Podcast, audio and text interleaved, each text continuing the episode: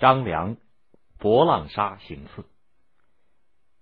秦始皇灭了六国，统一中原以后，就经常到各个地方去视察。公元前二幺八年，他带着大队人马到了博浪沙，也就是现在的河南的原阳。车马正在拐弯的时候，突然哗啦啦一声巨响，不知道打哪儿飞来了一只大铁锤，把一辆车打得粉碎。秦始皇就坐在前面的车上，半截半荡的蹦到了他的跟前，差点打着他，好险呐！一下子车队就全停了下来，武士们四面搜索，没费多大功夫就把那个刺客给逮住了。主使行刺的人是从前韩国相国的公子，因为秦始皇下令搜索的紧。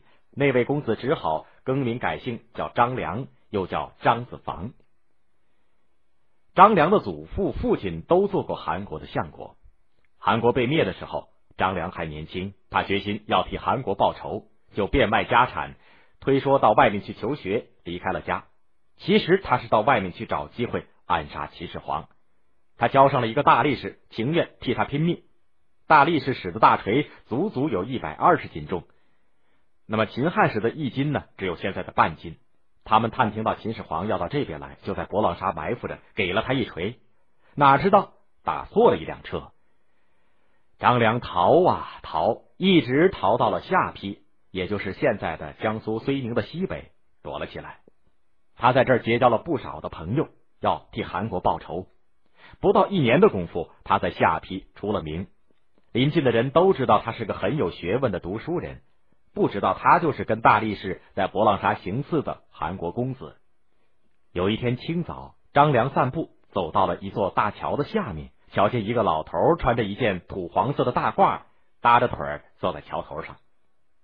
真怪，他一见张良过来，有意无意的把脚跟往里一缩，那只鞋就掉到桥下去了。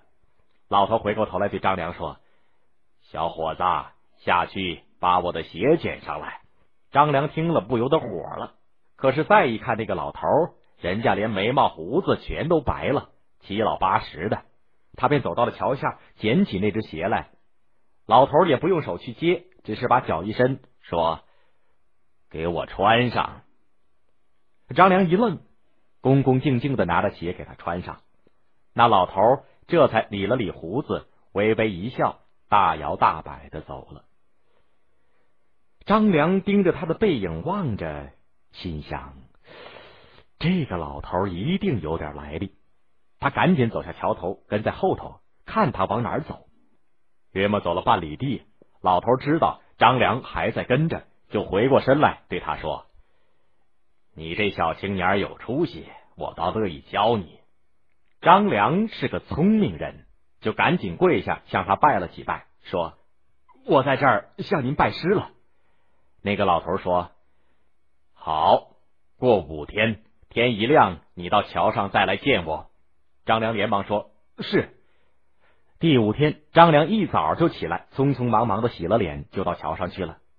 谁知一到桥那边，那老头正在生气呢。他说：“年轻人，你该早点来，怎么叫我等着你？”张良跪在桥上向老师磕头认错。那老头说：“去吧，再过五天。”早点来，说完就走了。张良愣愣的站了一会儿，只好垂头丧气的回来。又过了五天，张良一听见鸡叫，脸也不洗，就跑到大桥那边去。怎么又晚了一步？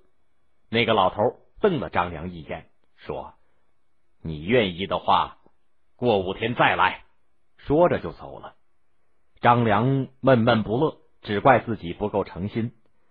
到了第四天晚上，他怎么也睡不着。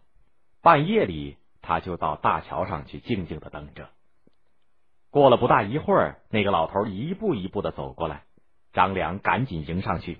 他一见张良，脸上显出了慈祥的笑容来说：“这样才对。”说着就拿出了一部书交给张良，说：“你把这书好好的读，将来能够做一个有学问的人。”张良挺小心的把书接过来，还想再问明白，那个老头连头也不回的走了。等到天亮，张良拿出书来一看，原来是一部《太公兵法》，据说是周文王的军师姜太公编的，从此张良白天读晚上读，把他读得滚瓜烂熟。